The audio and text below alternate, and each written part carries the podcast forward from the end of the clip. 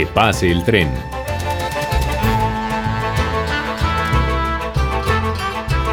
Una conversación sobre rieles que nos lleva a todos los mundos posibles. Realiza el comunicador social periodista Joaquín Gómez Meneses.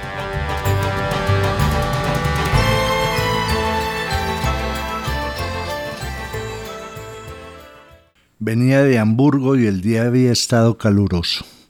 A lo largo del viaje el calor aumentaba y los que veníamos en el vagón de fumadores parecíamos cansados y grises. Pero afuera, a través de las ventanas, se veía un paisaje verde y en ocasiones amarillo, con pequeños bosques y valles, molinos de viento y algunas vacas un paisaje para una gran pasión criminal o amorosa porque a eso lleva el exceso de calma y de similitud, imaginé. También en ese paisaje observé muchas casas de techo rojo y otras de techo negro, algunos establos y muchos rollos de heno y tierras roturadas, trabajo de verano. Pero ni una sola persona, nadie en bicicleta por los pequeños caminos, ninguno que se estuviera bañando al lado de un arroyo. En esa hora y media de viaje todo parecía congelado, excepto algunos molinos de viento que movían sus aspas como si fueran bailarinas de ballet, y el paisaje móvil que creó la velocidad del tren, que incluyó cercas, árboles, cables de electricidad y otros trenes que pasaron y produjeron un golpe fuerte de ruido y de color. En especial los oyentes de Radio Bolivariana reconocen esta voz. Este viaje en tren lo guía con su voz el profesor y escritor José Guillermo Ángel, más conocido como Memo Ángel, realizador del programa La Otra Historia, profesor, columnista del periódico El Colombiano y autor de numerosos libros con novelas, cuentos y ensayos, algunos de ellos publicados en Alemania y en Suiza, especialmente tras su experiencia como artista residente gracias a una beca del Servicio Alemán de Intercambio en 2005. Compartía con nosotros un fragmento del cuento Un momento en la carrilera, de su libro El tren de los dormidos. De su camino por el periodismo afinó una capacidad de observación que lo ha conducido a construir historias con situaciones cotidianas, que a través de los giros alimentados por su trabajo en filosofía, se vuelven paisajes de humanidad que son, como nuestro invitado suele decir, tremendamente maravillosos. Hoy nos vamos de viaje por el paso del tren en la literatura, por las letras, las historias y los pensamientos en torno al tren del escritor Memo Ángel. Mi nombre es Joaquín Gómez Meneses y me complace invitarles a bordo para que nos pongamos en marcha en este viaje infinito a través del sonido y hagamos juntos que pase el tren.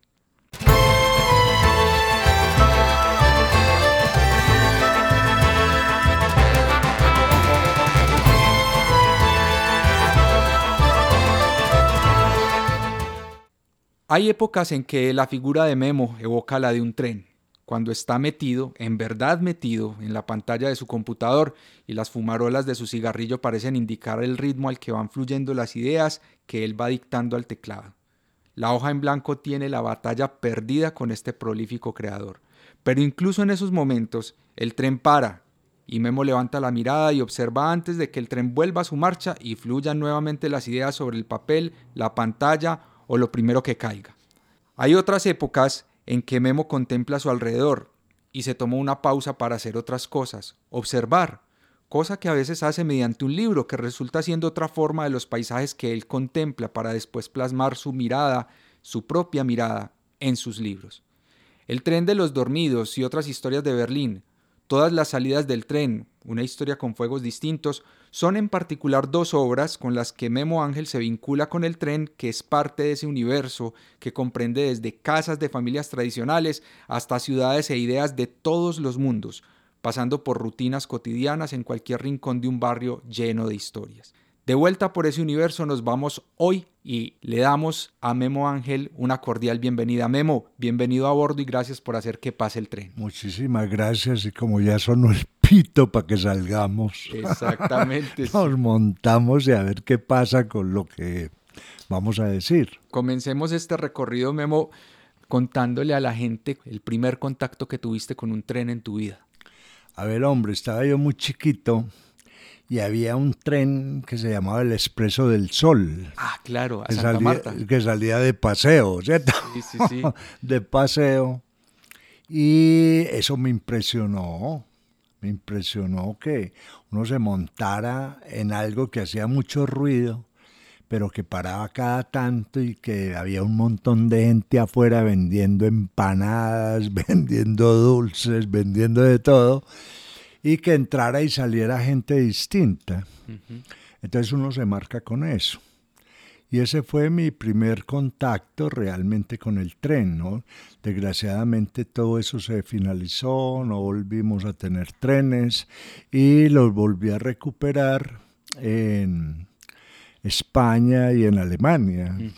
Y eso ahí sí volví, lo, que es la niñez, porque es que la niñez eh, vive con uno. Sí, total y ciertas cosas que lo marcan a uno, vuelve uno y lo recupera con el tiempo y vuelve a ser niño. Porque yo siempre he montado ya después en muchos trenes como niño. Ah, ah, gozándome el tren, claro. Aquí le dicen a un hombre, no sea montañero, como que no. Mira, mira esta maravilla. Claro. Entonces, uno llega a muchas reflexiones. Por ejemplo, de que la vida es como un tren, tiene un punto de salida y tiene un punto de llegada. Así es. Con un montón de estaciones. Incluida una estación terminal. Sí, sí, claro, que a, la que llega uno y no da cuenta. Ah, además. Entonces, eh, uno empieza a ver, hombre, paré la estación infancia, la estación adolescencia, la estación adultez, madurez, pero también en la estación matrimonio, la estación papá, la estación... Es muy lindo, porque el tren es un símil que nos sirve para cualquier cosa, incluso para entender el desarrollo tanto de la vida como de las naciones, porque donde no hay tren, la nación, el país ha perdido cantidades de oportunidades. Así es, esa es nuestra historia. Claro. Y entonces a mí esa pasión por los trenes, eh, que la volví a recuperar, me llevó a, a estar leyendo, a estar, por ejemplo, las ciudades industriales que se hacen en ese punto de tren. Claro, claro. Memo, pero permíteme, detengámonos un poco en esos paisajes de ese expreso del sol. ¿Qué paisaje en particular recordás o qué escena de ese, de ese tren? Porque era un trayecto largo además. Sí, sí, claro. ¿Qué recordás de esos viajes? A ver, eh, todo recuerdo en literatura. Sí. Porque uno no sabe si eso fue cierto o no. Ajá. Pero me llamó mucho la atención Puerto Berrío y el calor y a partir de ahí el calor intenso hasta Santa Marta. O sea, estaba muy bien puesto el nombre, el expreso del sol, eso era para uno achicharrarse. Pero me llamó la atención. En este momento me estoy acordando de una señora gorda con un sombrerito rojo que peleó todo el rato con el marido. y el marido no hizo sino comer. ¿Cierto? Y comía y comía y la otra echaba cantaleta, cantaleta. Pero los paisajes, los pueblos, las distintas comidas. Que esa era otra cosa muy presente, o sea, la gente iba muy preparada para el viaje con comida. Con comida, claro. Y como, eh, sobre todo con uno de los niños, la gente se vuelve muy solidaria. Ah, y si uno le queda mirando, quiere. Ah. Esto es rico ¿Usted vino con su mamá? Sí, entonces llévele a su mamá. O sea, había todo un mundo de solidaridad muy poderoso, muy poderoso. Y eso queda en los recuerdos de uno. Ahora, los recuerdos de uno no son lineales, porque como uno es un niño, uno no sabe si está viendo o está imaginando. Claro. Pero ahí están. Claro. Memo, ¿y cómo se quedó o cómo aterrizó esta presencia del tren en tus historias? Como motivo o como parte de esas historias tuyas? A ver, algunas son historias que me pasaron y uno las vuelve literatura, pero otras son retos, que uno se pone, ¿cierto? Por ejemplo, en todas las salidas del tren, dije, me voy a poner un reto, dos trenes, uno que va por todo el norte de África, otro que va por América Latina y quién es esa gente y cómo son los talleres. Y como mi papá eh, entendía mucho de mecánica y de todo eso, y mucho de fundiciones, Entonces yo dije, me voy a meter en este mundo, porque es un mundo tremendo. Después, obviamente, de haber leído sobre el desarrollo que produce el tren, por ejemplo, un tren eh, lleva materias primas, lleva insumos, o sea, productos para hacer otros productos, y lleva inmigrantes. Y de cómo las ciudades empezaron a crecer con esos inmigrantes que llegaban y que los trajo el tren. Eso por un lado. El otro por el hecho de que el tren en la medida en que avanza, desarrolla un país. O sea, todas las estaciones se comienzan, donde para el tren, donde llegan materias primas, donde llega gente, donde llegan insumos, empiezan a progresar. Ah, pero en grandes cantidades. Sí, aquí lo hemos vivido. Y así lo hemos vivido y eso es Estados Unidos. Por ejemplo, Estados Unidos tiene más kilómetros de riel que de carreteras. Mm. Y lo mismo pasa en Europa y ni hablar de Rusia con ese transiberiano que tienen. Entonces uno empieza a como a vivir una sensación muy particular. Y es que el tren avanza, hay unas personas ahí, las personas cambian. Además hay un sitio mágico en el tren, incluso yo una vez escribí un cuento sobre eso, que es el vagón restaurante. Ah, sí. Absolutamente. ¿Cierto? Porque ahí conoces un montón, conoces, no, vivís con un montón de gente y después todo ese mundo desaparece. Pero es una cosa tremenda. Y ponerse en una ventanilla a mirar cómo el mundo pasa corriendo al lado tuyo. Sí. Porque la sensación es que el tren va quieto, pero el que se mueve es el mundo, ¿cierto? Y pasan postes, fincas, eh, pueblos, que, ha sido una, una, visión incluso para videoclips, es decir, ha inspirado videoclips esa visión del mundo pasando cuando uno está en el tren. Y el vagón restaurante se convierte hasta en como, como en la versión del centro al que se va a lolear. Es como el centro del, tren, del centro de la ciudad al que se va a lolear. Claro, y además en el mundo de la historia, en los, en los vagones restaurantes, se dieron los grandes acontecimientos. De hecho, el Tratado de Versalles se hizo en un tren. Sí. O sea, traigan un tren, eso eh, me acuerdo, esos trenes se llamaban Pullman, es por las comodidades que tenían. Así es. Ahora, en esos trenes viajaron primera, segunda y tercera clase. Primera clase, un montón de burgueses con dinero, como los que narra Julio Verne. Ajá. En segunda clase, un montón de intelectuales y gente de clase media y en tercera clase revolucionarios. Eso es maravilloso. Es generalmente los, los, atizadores de la, de la historia, por ejemplo, claro. en el, las, las, historias de Agatha Christie con el asesinato en el Expreso, el Expreso Oriente, ¿cierto? O, por ejemplo, lo que narra Boris Pasternak en El Doctor Chivago. Ese tren ahí es fundamental lo que está pasando para mover un cambio de gobierno, ¿cierto? A punto de trenes. Entonces, si el tren lo empieza uno a fascinar, primero por lo que decía, por ver correr el mundo al lado de uno. Sí. Y segundo, porque va parando. Ah, hay una una, alguien dice, hombre, no, yo me voy en avión, listo, usted se va en avión de un aeropuerto a otro, pero no vio nada. Así es, como, como dice la canción de Charlie García, no voy en tren, voy en avión porque no necesito a nadie alrededor. Ah, es otra forma de viajar. Claro, claro. Pero el tren lo pone a uno en contacto con el mundo, con la vida. Entonces es muy lindo. Por ahí están diciendo que los chinos están desarrollando un tren a 800 kilómetros, o sea, casi que a, de velocidad por hora, casi que a la velocidad de un avión. Así es. Obviamente mucha gente lo tomará porque puede parar en estaciones. Un avión no puede parar. Sí. yo no le puedo ir al piloto, yo me bajo aquí. ¿no? Exacto. que pasa en muchos casos eh, con ese tipo. Memo, y de ese, a la hora de, evocar el tren en, los relatos que, que, has construido, en esos retos que has asumido, este, este tren nuestro, tiene para vos como un color particular. ¿Cómo lo describirías? El tren... Eh, el colombiano, sí, este que viviste en tu infancia del sí, Expreso que del nos Sol. ha tocado, o al menos el, el- los diésel, porque eran sistema diésel. Es un tren que yo lo veo como que abría el paisaje, ajá. ¿cierto? Como ahí está el paisaje, pero vamos a abrirlo. Como abriendo trocha. Abriendo trocha, exactamente.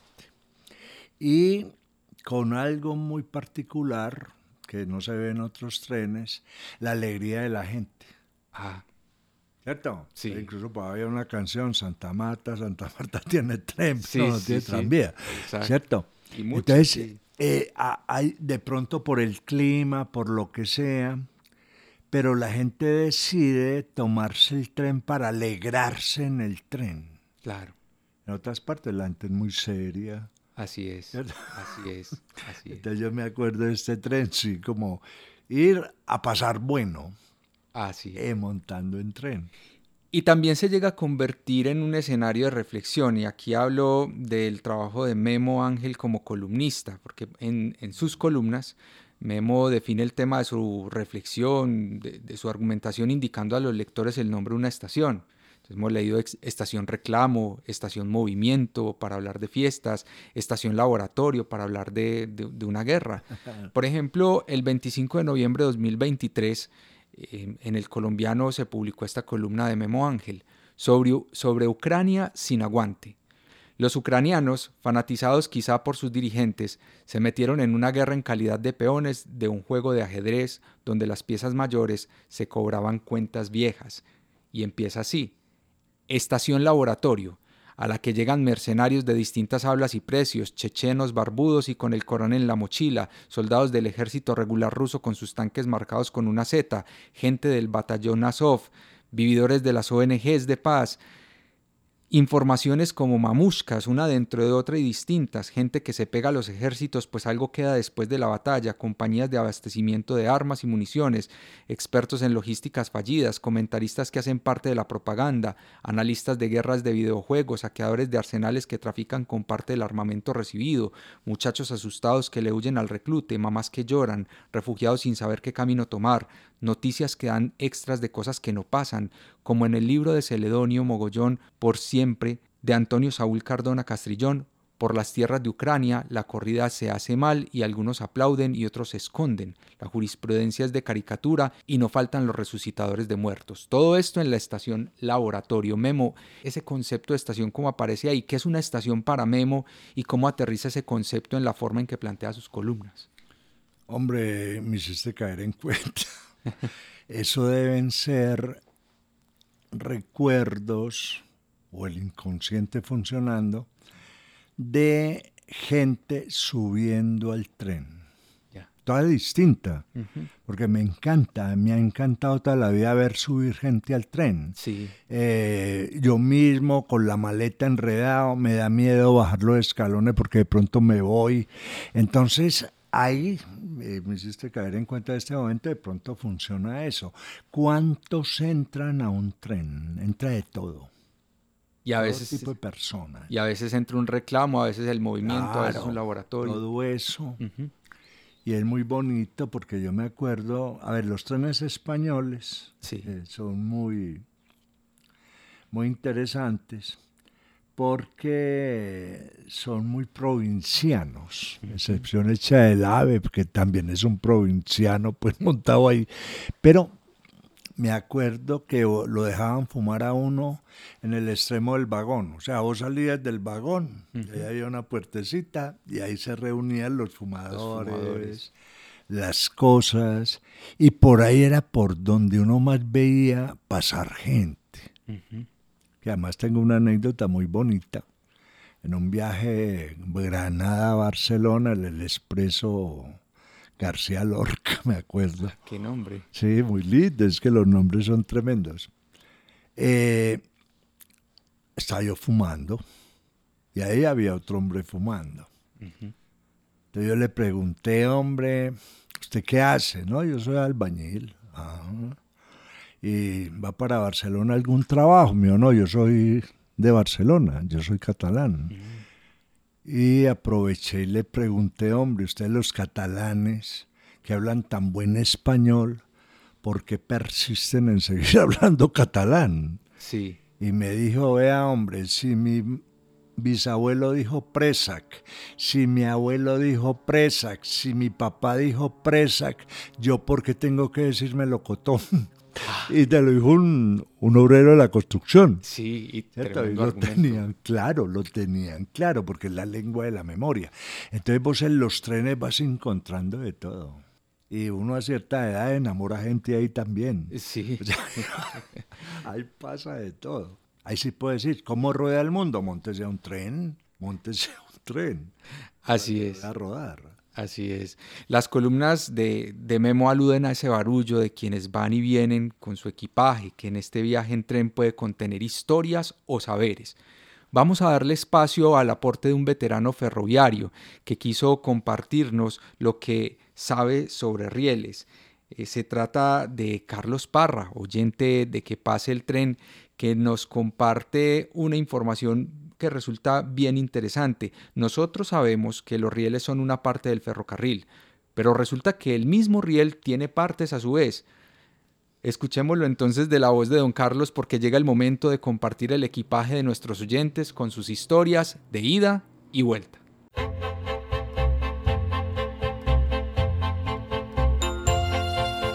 De ida y vuelta. Pasajes de una historia compartida.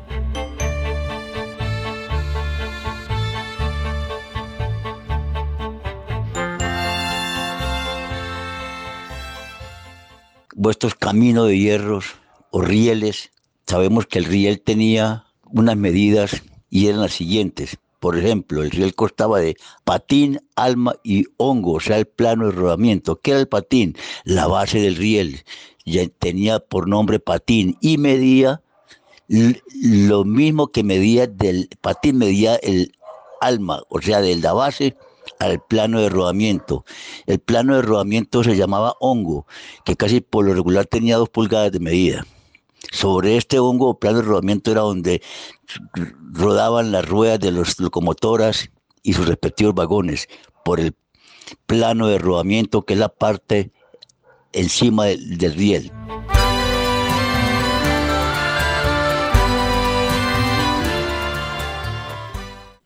Recuerden que con historias como la que acabamos de escuchar y con ideas y propuestas para este programa, ustedes pueden participar al correo electrónico que pase el tren.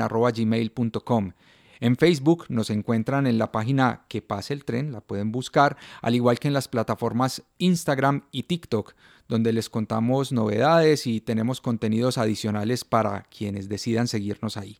También recuerden que a la línea WhatsApp 300 187-5574 pueden enviarnos sus mensajes, sus aportes, sus ideas, todos son bienvenidos, sus archivos, sus recuerdos, sus fotos. Con todo esto se pueden sumar a este viaje. Recuerden, el número es 300-187-5574. Continuamos en esta conversación sobre rieles en este viaje infinito, hoy con el escritor, profesor y periodista Memo Ángel lo que dijo el señor me hizo recordar una novela de Bachevi Singer, creo que se llama La Casa Solariega, donde el personaje hace traviesas para, para la, carrilera. Sí. Entonces tiene un bosque y la madera es especial y la, la situación se da en una ciudad que se llama Riga. Y Bachevi Singer ahí no solamente le explica a uno que es una traviesa, sino porque el balasto y todo lo que contiene una carrilera. O sea, eso es como, como, un, como un trabajo de alquimista, ¿cierto? De alquimista. Sí, eso es tremendo porque de lo impuro sacan lo puro. Ah, ya. Eso es tremendo. Claro, sobre todo porque la madera siempre ha sido de gran calidad, al punto de que, por ejemplo, por ahí todavía vemos traviesas de madera reutilizadas claro, reutilizadas. Y oír esta gente y aprender de eso. Es, es, información que nos permite también verle otro significado a las cosas. Así es, Memo. Y justamente para continuar la conversación que traíamos, y mira cómo los oyentes nos la animan también, ¿cuál ha sido el primero? Nos acabas de mencionar pues un, un, rastro del tren en la literatura, pero ¿cuál fue el primero o el más significativo rastro del tren que has reconocido en, en tu historia con la literatura? A ver, hay uno que siempre me impresionó, el que mató a, a Ana Karenina, Ah, ya, sí, claro. pero no la mató lo que ella se tiró. ¿cierto? Que es una novela y las películas que han hecho, eso es una de las escenas poderosas. Sí, Lo mismo que los hermanos Limier hicieron una película de un minuto, La llegada del tren. Que fue la que suscitó el Claro. pánico colectivo cuando la gente creía que el tren iba a salir. Claro, pero la- en la literatura lo que más me ha llamado la atención de Arabal es una novela que se llama Trenes rigurosamente vigilados. Maravilla de novela. Claro, y como película.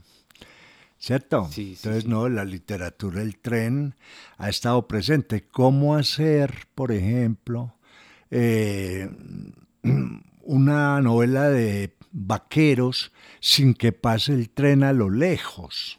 Entonces, que hay todo menciona el tren.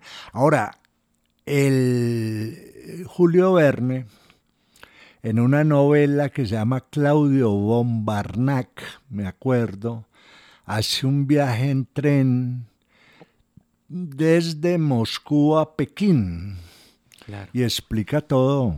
Las etnografías de los pueblos que van llegando, los pueblos que habitan, porque el tren pasa por Afganistán, pasa por muchas partes, y ahí fue donde yo aprendí de que los ingleses no habían querido conectar el tren de la India con Europa para poder aislar el imperio. Para poder cuidar ¿Cierto? su imperio. Y sí. lo que plantea la Julio Verne ahí es que si por los lados de Afganistán se baja a Pakistán, se entra en una carrera y se llega a la India. Entonces hace todo un trabajo. Entonces la, la literatura lo va marcando a uno, por cuando le da con esos grandes escritores. Sí, ¿cierto? Sacarle partido a la estación de tren, a los personajes que hay ahí, a la llegada y la partida del tren, al papel de los distintos tipos de carrileras y de cargas. sí. Todo lo que lleva el tren. Claro. Los nombres que le van dando a los escenarios donde entra el tren. Cómo nombrar la puerta, la estación, la señora sentada, el otro con, de paraguas, la máquina que, que acaba de llegar, el sonido, el vapor. Y la atmósfera que crea. Claro, claro. la- el ambiente que hay en una estación, en, en un día festivo, en un, en, un, en un puente de fiesta distinto a un lunes laboral en la mañana. Claro, ¿qué tal le parece las estaciones en Argentina? Ah. ah eso es una maravilla. Hablarnos, por ejemplo, un poco de Uno, eso. uno de- montado en ese tren y allá le venden a uno de todo, ahí se monta de todo. Me acuerdo una vez, yo no sé qué pasó en una estación, el caso es que había una huelga o algo, pero de los que atendían, no del tren. Y dije, bueno, entonces me voy a tener que ir. Y me dijo una señora, no, no se vaya. El tren llega y usted se monta. ¡Qué maravilla! Sí. ¿Cierto? Entonces ver uno cómo ya desarrollaron unos trenes buenos. Buenos Aires, Córdoba, por ejemplo. Exacto. sí. Y hay un montón de gente recuperando el tren porque saben que ese es el desarrollo del país. Eh, para los oyentes que no conocen, pues basta eh, con echarse una googleada, buscar en Google eh, las estaciones como Once, Retiro, Constitución, que son vasos comunicantes de la, capital federal con esa área metropolitana, con ese, Claro, con con ese conurbano Aires. boerense, el Gran Buenos Aires, Claro. que, del cual los trenes son como arterias, porque es que separan los trenes y separa, Todo. separa la provincia completa. Todo, es que yo me acuerdo, había un pueblito maravilloso que se llama, se llama Cardales. Y el que maneja la el radio, la televisión y las relaciones públicas es el peluquero del pueblo. Eso es una maravilla. Entonces yo llegué a Cardales Sí. y me echó flores de la estación. Era una migaja de estación, pero los conectaba con lo que quisiera. Claro. Entonces el que manejaba la televisión compraba los repuestos en Buenos Aires, cogía el tren de las 10, tal cosa, y llegaba cargado y volvían y armaban la estación. Una cosa espectacular. Claro, que es también eh, muy, muy ligado, por ejemplo, en la, en la literatura argentina, el tren, por ejemplo, con la obra de Ernesto Sábato, de, de, Santos Lugares, tan evocador, y la estación fue parte importante al menos del paisaje que él retrató en su obra, ¿no? Sí, sí, claro, porque es que el tren para ellos ha sido... A ver, hombre, uno puede coger un tren en Argentina y llegar hasta la frontera con Colombia. En tren, que eso lo hizo estaba Maruja Torres, la, periodista española. Sí, y Paul Terux también claro. hizo el mismo. En Colombia hay que coger bus, lo que sea, llegar a Panamá, cojo el tren en Panamá y llegué a Blas y llegó a Alaska. Eso es una cosa tremenda. El faltante que nosotros tenemos. Así es. Ahora, alguien decía, no, es que el, problema en Colombia o las carrileras. Y le decía, dígame de qué ancho, porque si hay carrilera de todos los anchos. Sí, una vez me monté en Alemania en un tren que yo creí que era de juguete, delgaditico, pero comunicaba dos pueblitos. Ya. Ya estaba muy simpático porque en cada vagón había una solilera, no podían haber dos, sino una. Ah, sí. Ya por, un camino muy sinuoso transitaba. Claro, pues claro, los suben, los bajan. Ahora, los túneles, es que ahí es ah, donde la ingeniería eh, colombiana, los que hicieron el túnel de la quiebra, todo esto. Este señor, el ingeniero López. López, Alejandro López. Es una cosa de locos. ¿Cierto? Para ganarle terreno a la llegada del tren. Así es, sí, que fue definitivo para la integración de Medellín. Memo, devolvámonos a ese paisaje en Alemania. Y eh, con todo ese equipaje de historias y recuerdos y, sensaciones con el tren y muchos más elementos, eh, ese fue el equipaje con el que llegó a Berlín en 2005. Y allá se escribe, por ejemplo, el tren de los dormidos. ¿Cómo se gestó el tren de los dormidos? Hablando de esa experiencia en Alemania. A ver, porque pasaban cosas. Yo estaba esperando un tren a las 10 de la noche y nadie en la estación pues, llegaba, y todos dormidos ahí. y los simpáticos que despertaban en la estación que necesitaban. Abrió los ojos, se bajaba. Entonces aparecen un montón de cosas y uno monta en, en tren todo el rato en Alemania y en metro. Ya. ¿Cierto? Porque todo se mueve en el metro y uno que viene de estos países, pues eh, le llama mucho la atención todo lo que sucede, ¿cierto? Porque vamos a nivel de la calle, vamos por debajo de la tierra y todo esto y empezás a como a, a entender eh, primero la necesidad acuciante de los trenes y segundo, cómo es que mueve ese mundo. Sí. La maquinita para comprar los tiquetes, la señora gorda que los vende de mal genio, pero que si uno le dice que tiene los ojos muy bonitos, es, capaz de darle una, la chocolatina que está comiendo. ¿Cierto? Eso es un montón, es que es un montón de experiencias que vas viviendo y el hecho de las estaciones. Es que la estación es algo que se sale como de la estructura normal y porque el tren lo diseñan pues para que no genere problemas en las ciudades. Entonces, en Alemania eh, yo cogía tres tipos de tren. Uno que es el, el, tren intercity, cuando uno iba de una ciudad a otra, trenes de buena velocidad, 151 kilómetros por hora más o menos. Los trenes de cercanías, ah, eso es una maravilla ¿cierto? Trenes, eh, como me tocó en Suiza eh, y, en España también, de dos pisos. Eso a las 5 de la tarde no le cabe, como dice la señora aquí, no le cabía una, no le cabía un alma a la estación. Y eso despacha trenes, trenes, trenes, trenes de gente que viene a trabajar a la ciudad principal, pero que vive en un pueblito cerquita o en un, porque en, yo me acuerdo en, en, España el tren de cercanías llega hasta Toledo, y Toledo siempre está lejos de Madrid. Bastante, sí. ¿Cierto? Y es un tren de cercanías, porque trae esa cantidad de gente de Toledo a trabajar en Madrid van por la tarde. Además, por ejemplo, en Zurich pasa eso. Zurich es una ciudad que durante el día puede tener qué sé yo, un millón de habitantes. Y por la tarde, por la noche, no hay más de 350 mil. Ah, Fue que todos vinieron a trabajar y se van. Entonces son ciudades que ahorran energía. Por ejemplo, Zurich ahorra mucha energía. sí. Los do- sábados y domingos la ciudad se recupera. Y es todo debido al tren. Y los otros se riegan por Sant'Angelo, por Sant'Angelo, por, por un montón de, de, pueblitos. Y la movilidad de, esa, de esos trenes de cercanías, que es maravilloso, pues.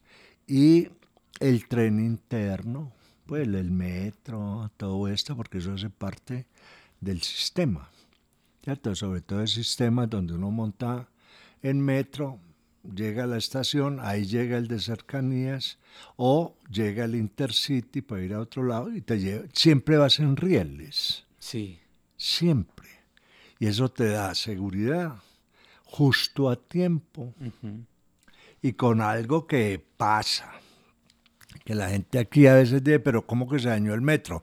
Los metros se dañan, claro. Sí, sí, sí. Y uno llega a determinada estación, hay un aviso, coja bus, que lo va a llevar hasta otra estación y de ahí sigue el tren. Ujú. Entonces se va creando la cultura del, del riel, diría yo. A propósito de esa cultura memo, eh, pues en estos países y principalmente en, en Alemania, eh, pues ya nos has dado una idea del lugar que tiene el tren en la vida de los alemanes. Y haciendo de pronto un barrido, aquí, aquí hemos pasado en esta conversación por Asia, en la India, eh, por Buenos Aires, en Argentina, eh, hemos pasado por, por Alemania, Suiza, eh, por Barcelona, Madrid hagamos un barrido ahí para, para hablar o comentar un poco qué refleja el tren del modo de vida de esas personas. Es decir, ¿se parece su modo de vida al tren? ¿Se parecen sus formas de ser a, a- a cómo se mueve el tren? ¿Qué pensás? Sí creo, no, no, sí creo. Ujú, Eh, Una vez presentando un libro, estaba yo en una ciudad que se llama Leven, ujú. y un profesor Sí. que hizo la presentación, que la había leído, de repente mira el reloj, coge todo y me voy. Porque tengo que coger un tren. Después tengo que coger otro. Llego mañana a mi casa y me devuelvo en un tren para otro lado. O sea, piensan en función de trenes. ¿Cierto? Horarios. Y después pensaba yo, a ver, este señor cómo habló. Como si fuera en un tren, ordenado, tal cosa, pa, paraba, la estación, seguía. Sí, uno va cogiendo una mentalidad, una mentalidad importante. Y sobre todo, porque lo que ha pasado con el metro de Medellín, te hace sentir moderno Ah, muy moderno, porque lo van arreglando, van apareciendo nuevas cosas, y eso lo mantiene a uno en una etapa de modernidad productiva, además. además. Porque eh, esa es tal vez otra faceta de esta conversación. ¿Qué hace la gente mientras va en el tren? Ah, eso es una maravilla. Por ejemplo, de estos viajes que alimentaron el tren de los dormidos y lo que viste en otros países, ¿qué viste que hace la gente? Ya, si usted viaja en España en un tren lleno de marroquíes, Ajá, no hacen sino comer. comen mucho. Comen que da miedo. Y si uno se queda mirando, una señora marroquí le, les tiende a uno galletas de almendras, coma, coma. Ajá. ¿Cierto? Pues eso es una maravilla. Si vas en Alemania, el uno va leyendo el periódico, el otro va leyendo el reloj, el otro va dormido sobre un morral. Hay uno que controla el tren de manera muy rara, porque yo no había que eso lo controlan con teléfonos celulares. Ajá. ¿Cierto? Entonces en un vagón restaurante me encontré un señor ahí como eh, medio parapléjico el hombre. Y como yo me sentaba a escribir y a Sí. comer, él me dijo, ¿qué hace? Le dije, no, estoy describiendo el tren. Y le vi tres celulares con los colores de la bandera alemana, rojo, negro y amarillo. Y usted queda con esos celulares, y dice, no, yo doy razón del tren. Así. Y así se ganaba la vida. Entonces llegaban, lo, lo llevaban porque no podía caminar, lo sentaban en el vagón restaurante para que le dieran café y la cosa, y ahí iba informando, todo va bien, pasa esto, pasa... Eso es impresionante. Entonces uno dice, a ver, los trenes, la gente cómo gana la vida, el que atiende el bar, el del restaurante, el que atiende los vagones, el que pide los tiquetes, los maquinistas, más cuando llega a la estación esos talleres, esa, eso es una cosa espectacular. Es impresionante, sí. Es impresionante. Y la gente que va para todo, el que va a visitar a otro, el que va a trabajar, el que se le voló a la señora, bueno, ahí pasa. Memo, a propósito de esa cantidad de cosas que pasan, hablemos de todas las salidas del tren. En, esta novela de Memo Ángel, el tren es el motor que aglutina las evocaciones de una familia. Esos dos trenes y, y de sus vínculos mediante las historias que comparten, pero también de la forma en que se construyen como humanos. Hablemos de esas familias. ¿Qué, lleva el tren en la historia de todas las salidas del tren? A ver, primero ahí, ahí juegan un par de grupos judíos que son los Askenazim y los sefaradís. El que mueve el tren sefaradí, pues se mueve por todo el norte de África, y el que es Askenaz, de origen ruso-polaco, en América arranca en Nueva York. A ver, ahí yo lo que busco o, traté de resolver, cuando uno está escribiendo algo hay que hacerse una buena pregunta. ¿Qué une a grupos tan diferentes culturalmente? Porque si bien el judaísmo es una cultura y es una religión, son grupos diferentes. Así pues es. uno les tocó el, el hemisferio norte, otro mediterráneo, bueno. Entonces, el asunto es qué une a las culturas. Dígame por qué carrilera van. ¿Cómo se pega un riel con, la traviesa, con el otro riel? Y qué llevan en común por encima de eso. Sí. Entonces ahí me dio por contar esas dos historias. Eh, hablando mucho de más creo yo que de los talleres y las cosas de, porque a mí me gustan mucho los fundidores, la, gente que funde cosas. Y también me hice una reflexión, muy difícil de hacer, pero que se, logra, que la decía Wittgenstein, que la, la vida es una carrilera, ¿cierto? Un riel es la razón y el otro riel es la fe.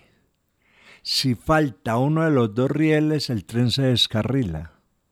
Y el tren es uno. Qué metáfora tan... Sí, sí, es tremenda. Entonces yo hago eso. Como es que no se descarrile. Ellos creen, van así, rezan, trabajan, eh, llevan una vida de aventureros, pero no despachan una cosa de otra sacada de esa idea de, de Wittgenstein.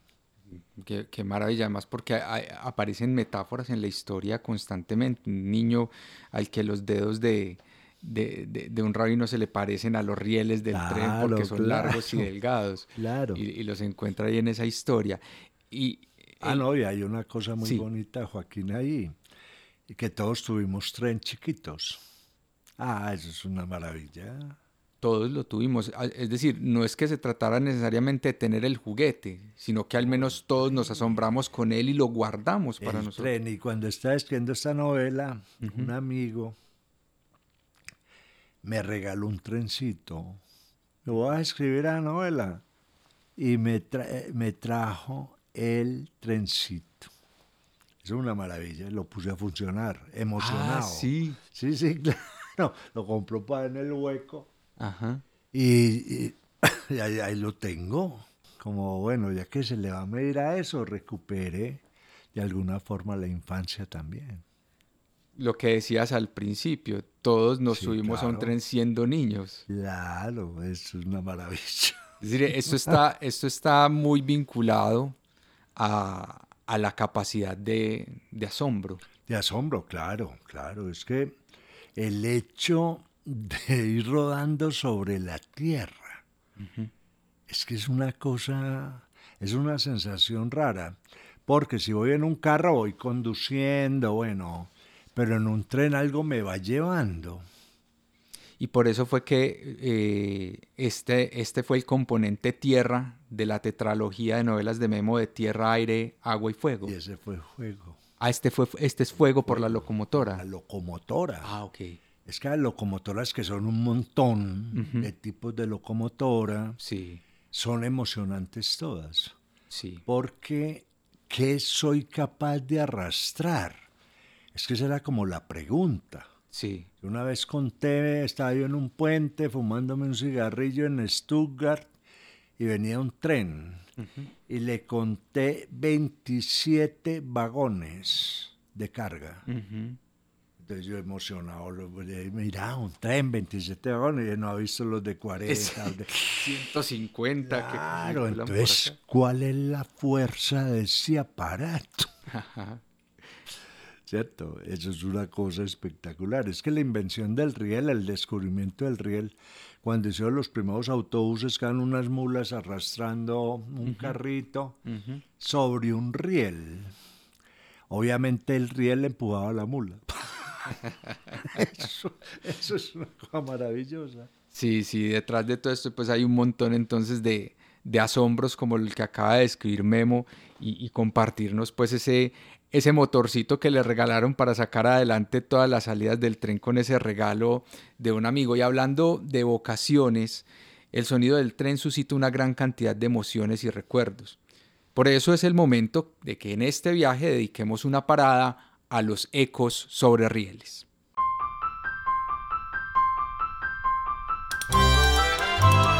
Ecos sobre rieles. Músicas y sonidos del tren que son parte de nuestra historia.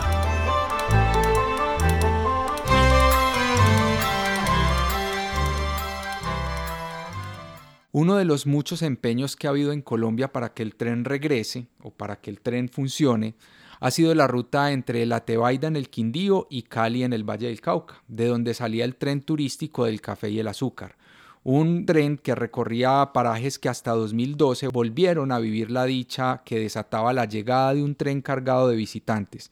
Desafortunadamente este proyecto fue viable solo hasta este año, hasta 2012, pero en el canal Trenes de Colombia de nuestro amigo Germán Vergara está el registro de la llegada de uno de estos viajes al municipio de Dagua, en el Valle del Cauca.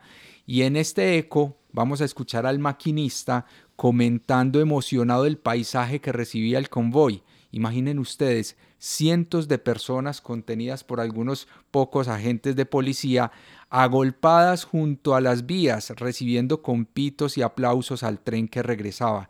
Luego podemos escuchar un poco de la vida en el pueblo, la música tradicional de artistas callejeros que eran parte de la vida que llegaba sobre rieles. Entrada a agua con el tren turístico.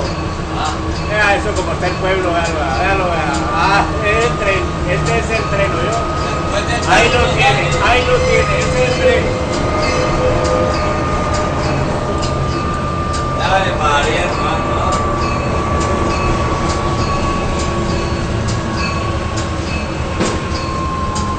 Óigalo pues,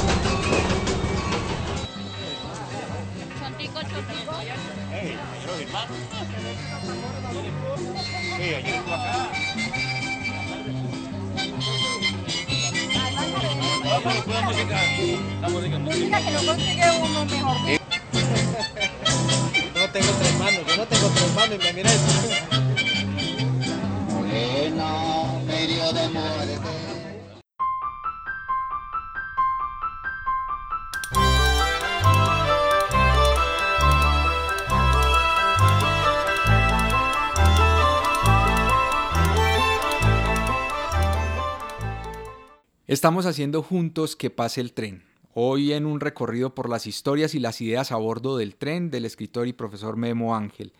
Memo, en definitiva, ¿qué significado tiene el tren? El significado, lo que decíamos ahora, significa la vida. Arrancar, parar, parar, parar, parar hasta llegar a la estación final y no volver a arrancar. Pero en la economía es el desarrollo necesario porque es unir un país a través de la producción. Es unir un país a través de la producción. Eh, los trenes, creo yo, funcionan más con gente que trabaja que con turistas, a pesar de que el turismo le aporta mucho pues a la industria ferroviaria. Pero la gente que trabaja, que se mueve de un lugar a otro, que lleva sus conocimientos, me parece que fortalecen mucho, no solamente al país, sino a la noción del tren. Porque es muy lindo, por ejemplo, cuando un profesor que usa el tren puede ir a dictar una clase a 70 kilómetros y volver y el tren lo llevó, lo trajo, no hay problema, ¿cierto?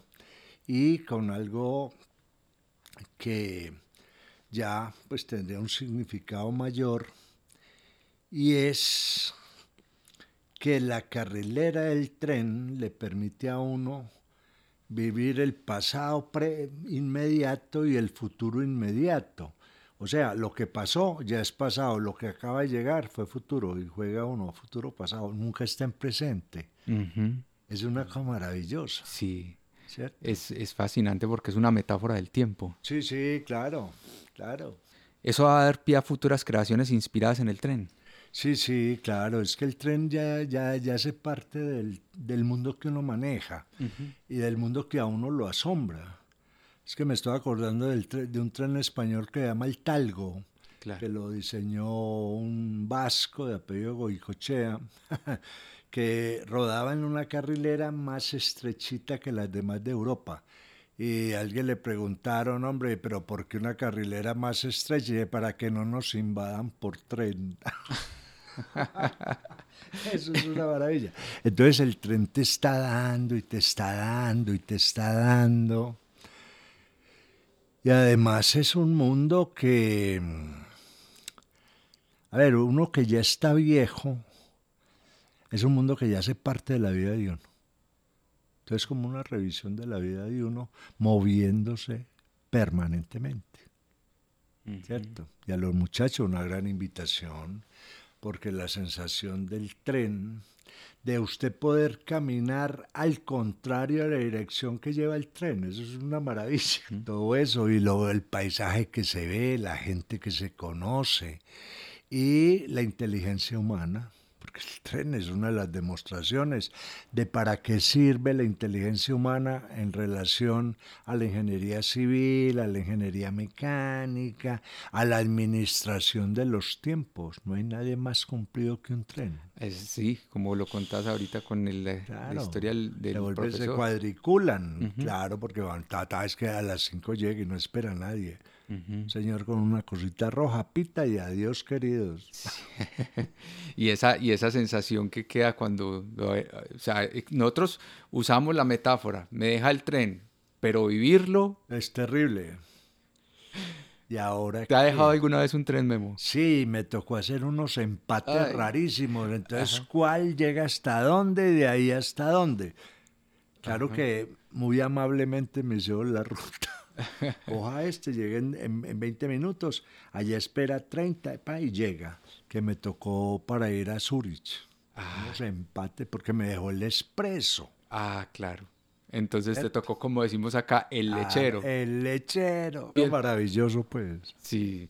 A Memo Ángel, muchísimas gracias por acompañarnos en este viaje. Queda clarísimo que va a haber nuevos viajes con el tren como excusa, Memo. Muchas gracias por acompañarnos. Y a ustedes, porque ya el tren está funcionando muy bien, querido. Muchas gracias.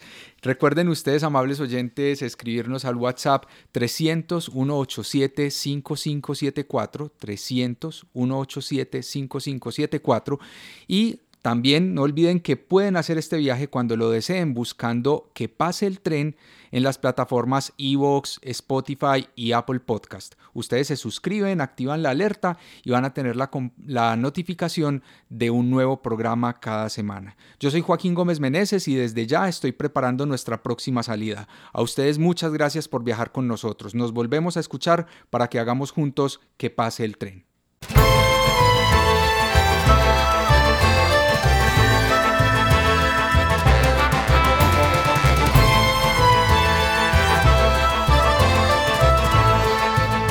Que pase el tren.